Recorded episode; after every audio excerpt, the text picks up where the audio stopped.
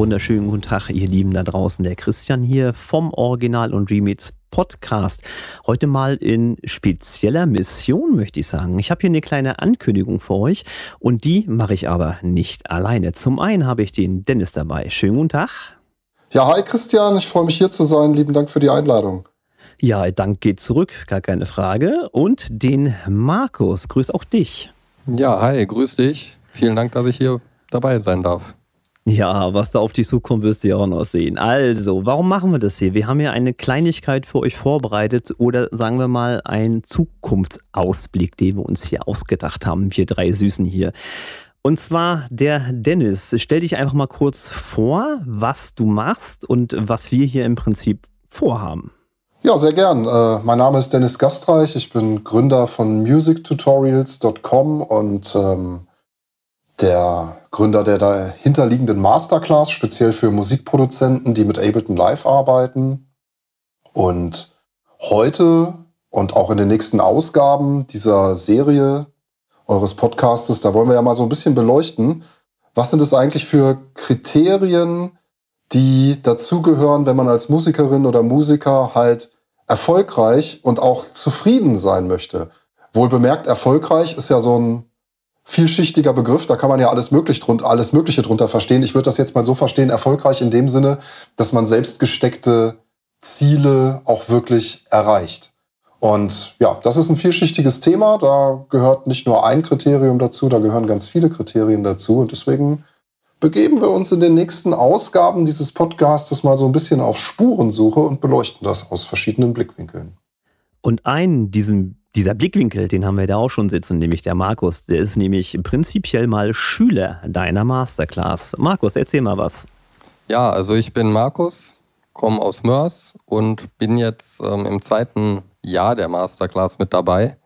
Die Masterclass habe ich ähm, ja, letztes Jahr 2021 komplett mit im Januar begonnen und habe mir als Ziel gesetzt, auf die Compilation zu kommen.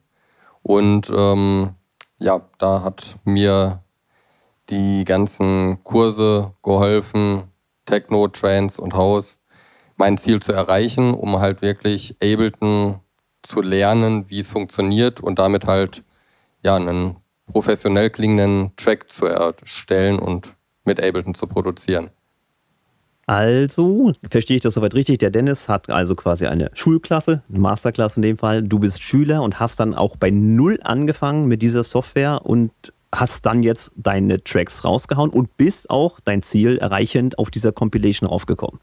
Richtig, also ich habe im Endeffekt ähm, mit Ableton angefangen 2019, kam aber gar nicht damit zurecht, habe mir dann einige Tutorials angeguckt und bin dann durch den Ohrwurm-Produzenten zu der Masterclass von Dennis Gastreich gekommen, musictutorials.com. Und dort habe ich ähm, ja, dann wirklich erstmal gelernt, wie die Kleinigkeiten, damit man überhaupt erstmal damit arbeiten kann, mit Ableton funktionieren. Gut, aber das Arbeiten mit der Software ist natürlich nur ein Teil für einen Musikproduzenten, da auch seine Musik in die Welt zu tragen. Dazu gehört noch eine ganze Menge mehr. Und darum soll es ja in dieser kleinen Serie gehen hier in unserem Podcast, weil der Dennis, der macht ja nicht nur Musiktutorials, sondern der macht ja auch noch andere Sachen. Erzähl mal, wie geht's denn da weiter? Ja, also ich würde mal so sagen, ähm, du hattest gerade dieses Bild bemüht von der Schule und dem Schüler, wie man sich das so klassisch vorstellt. Und in der Tat, so eine Masterclass, da geht's halt schon sehr stark auch um äh, das gemeinsame Lernen und um Wissensvermittlung. Aber im Gegensatz zum klassischen Schulmodell ist es hier eher so, dass wir eine Gruppe von Leuten haben, die sich gegenseitig unterstützen und das geht über den, ja, über den Faktor Musikunterricht halt eben weit hinaus.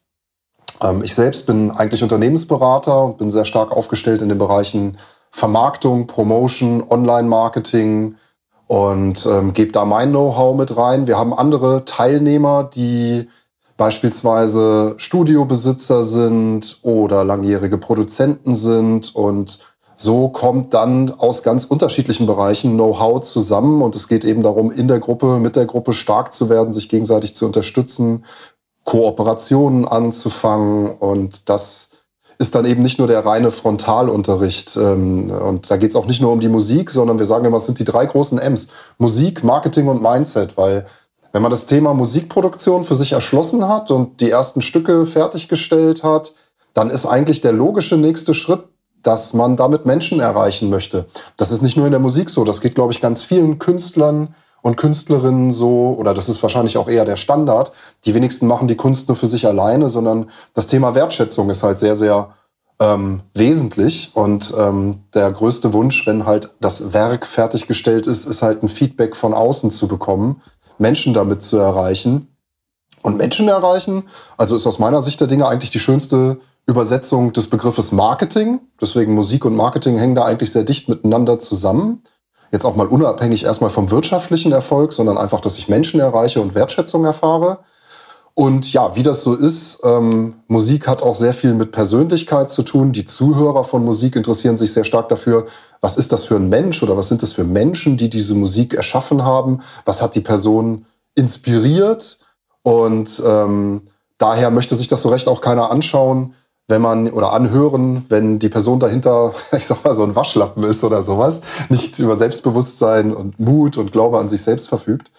Und ähm, deswegen spielt das Thema Mindset eine wichtige Rolle. Also Mindset im Sinne von innerer Haltung den Dingen gegenüber. Deswegen Musik, Marketing und Mindset. Und ähm, wir haben in den letzten Jahren Kriterien durch die, also ich bin ja im Prinzip in der Lage, dass ich voller Dankbarkeit und Demut auch sagen darf, ich habe mit ganz, ganz vielen tollen Musikerinnen und Musikern zu tun gehabt und nach wie vor zu tun. Und ähm, da macht man natürlich so seine Erfahrungen und ähm, stellt fest, worauf es dann wirklich ankommt, wenn es um die Frage geht, ob eine Person zufrieden und erfolgreich mit ihrer Kunst, mit ihrer Musik, mit sich selbst, mit dem ganzen Dasein als Musikerin oder Musiker ist. Und ähm, häufig denkt man halt am Anfang, dass es auf Faktoren ankommt, wie zum Beispiel, dass man besonders gute Technik besitzt, ähm, besonders tolle Plugins, besonders gute Computertechnologie, Interfaces, Lautsprecher, Kopfhörer und was da alles dranhängt. Ja, und tatsächlich, sowas braucht man natürlich auch alles. Das sind die Werkzeuge, mit denen wir arbeiten, keine Frage. Aber wenn man dann mal einen Schritt weiter guckt, ähm, was dahinter steckt, wa warum Leute zufrieden und erfolgreich sind, dann sind es doch ganz andere Punkte. Das sind dann Punkte wie zum Beispiel das Thema radikale Ehrlichkeit. Ähm, radikale Ehrlichkeit, zum Beispiel in dem Sinne, dass man radikal ehrliches, konstruktives Feedback von anderen Leuten bekommt, die sich auch wirklich auskennen in der Musik und nicht nur von, ich sag mal, Family and Friends, ja, die Mami, die findet ja, immer alles das toll. Das ist schwierig. ja, sehr schwierig. Mami findet immer alles toll, was man macht, egal ob das jetzt wirklich toll ist oder nicht. Äh, radikale Ehrlichkeit, aber auch im Umgang mit sich selbst. Ja, also viele sind ja berufstätig, stehen mit beiden Beinen im Leben und müssen sich die Zeit fürs Musizieren halt eben auch freiräumen. Und wenn man dann zum Beispiel sich Freitagabends mit sich selber verabredet hat und in der Situation aber eben dann vielleicht doch keine Musik gemacht hat, sondern irgendwie bei YouTube hängen geblieben ist oder sich sonst wie hat ablenken lassen, dann sollte man da ganz ehrlich, sich ganz ehrlich machen, auch ehrlich mit sich selber sein und sagen, okay, nicht irgendwie, ja, ich war nicht von der Muße geküsst oder ich hatte nicht so den tollen Abend, sondern einfach sagen, hey, ich habe mir was vorgenommen, ich habe es aber nicht durchgezogen. Beim nächsten Mal mache ich es besser. So, das, also sich da mit sich selber ehrlich machen, spielt eine große Rolle. Ähm, das Thema Commitment, dass man eine Sache wirklich durchzieht, auch wenn es mal Gegenwind gibt oder wenn es mal ruckelt oder wenn es mal nicht alles eitel Sonnenschein und Freude ist. Also die Leute, die ich kenne, die wirklich zufrieden sind und für sich genommen erfolgreich, die haben alle ein starkes Commitment, sei es für ein Genre oder für eine bestimmte Produktionsart oder für eine, für eine Welt, die sie mit ihrer Musik verbinden, die da drumherum stattfindet. Und ich glaube, eine Sache, die kennen wir alle aus der Musik und aber auch aus dem Leben ist, es gibt ja sowas wie die Perfektionismusfalle im Leben, also dass wir ähm, häufig auch als eine Art Schutzreaktion versuchen, die Dinge super korrekt zu machen, damit wir vor Kritik sozusagen geschützt sind. Und wer schon mal sich mit kreativen Abläufen beschäftigt hat, der weiß, häufig sind es die schnellen Entscheidungen, die aber eigentlich zum Erfolg führen, weil wenn ich eine schnelle Entscheidung treffe, komme ich nicht aus dem Flow heraus. Und Natürlich gibt's heutzutage in der Digitalisierung, wir haben alle wahnsinnig viele Möglichkeiten. Wir haben zig Samples auf unseren Computern und wenn wir sie nicht auf dem Computer haben, können wir sie runterladen. Wir haben zig Instrumente, aber häufig ist es halt so, es ist viel besser, zum Beispiel nur ein Hallgerät installiert zu haben oder zu benutzen, als irgendwie 20 Hallgeräte zu haben, die man sich bei Black Friday auf seine Festplatte vollgemüllt hat.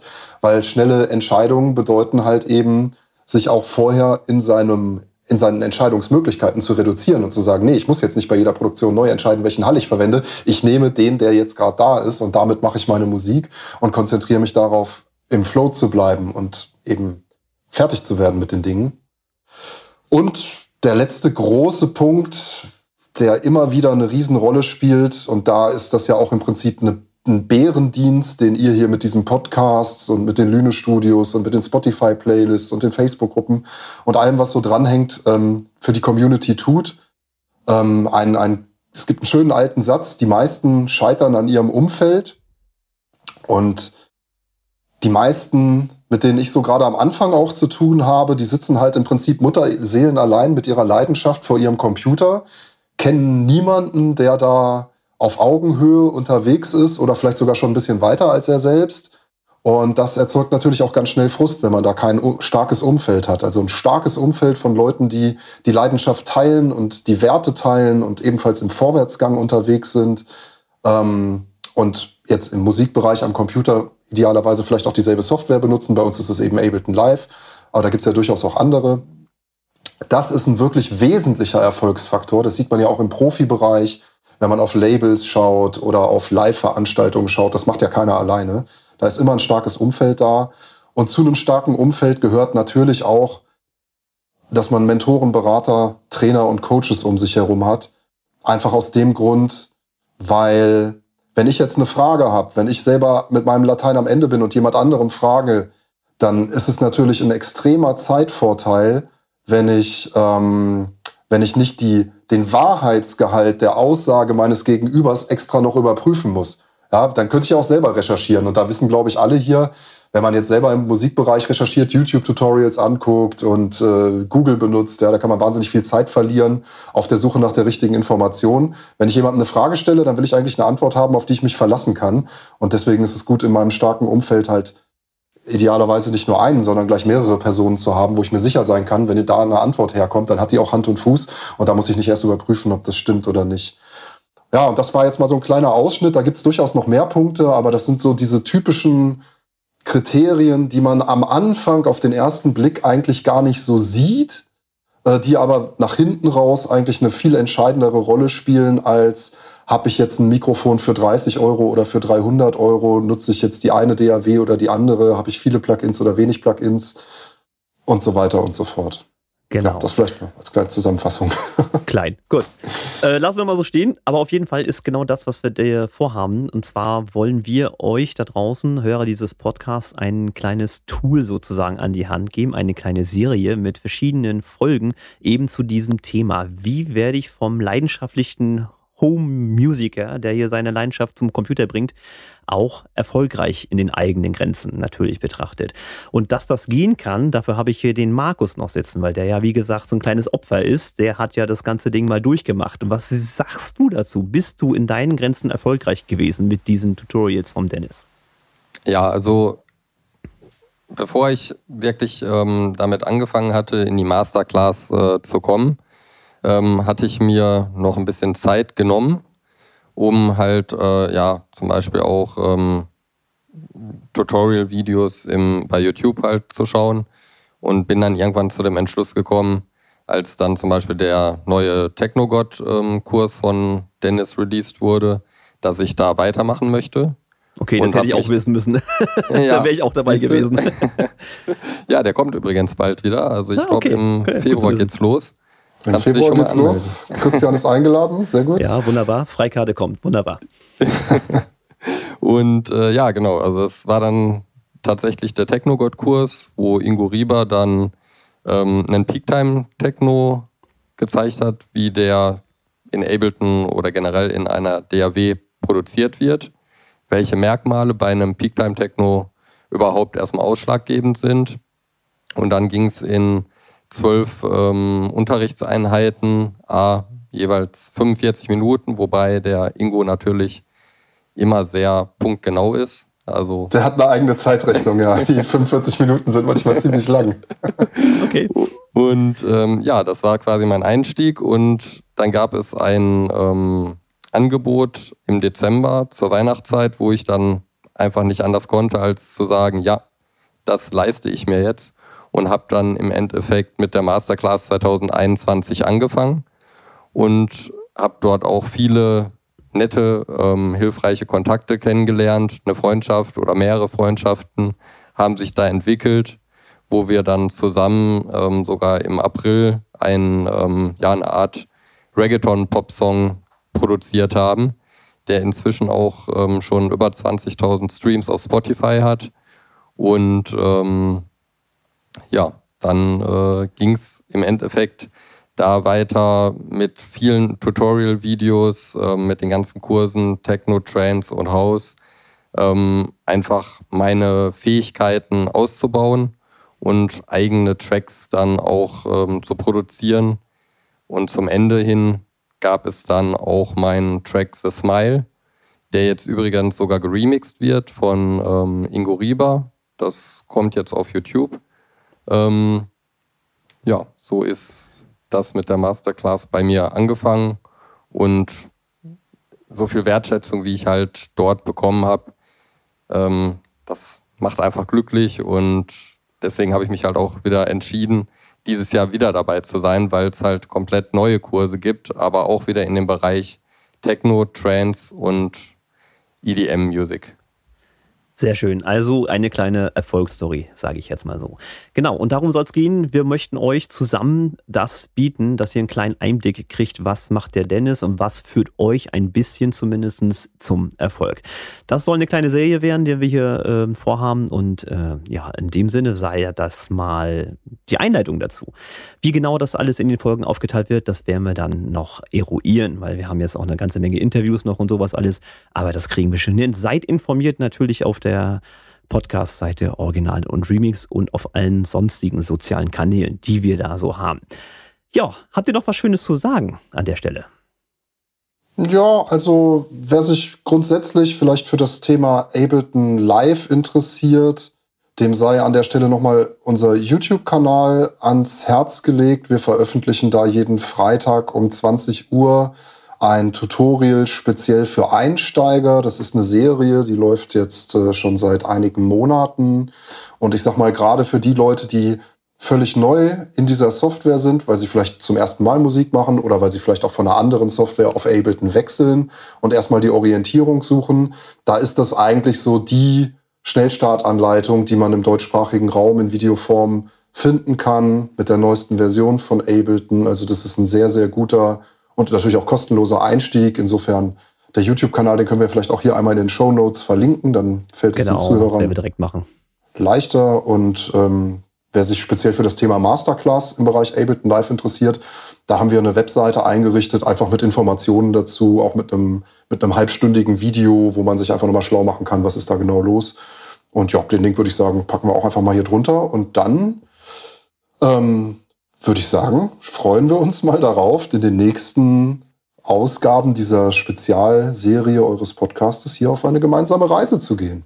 Ja, ihr Lieben, dann lasst uns mal gemeinsam diese Reise antreten in den nächsten Folgen dieses Podcasts. Ich bedanke mich bei euch beiden, den Dennis und auch den Markus und hoffe natürlich auf ein baldiges Wiedersehen oder auch Wiederhören mit euch. Vielen Dank.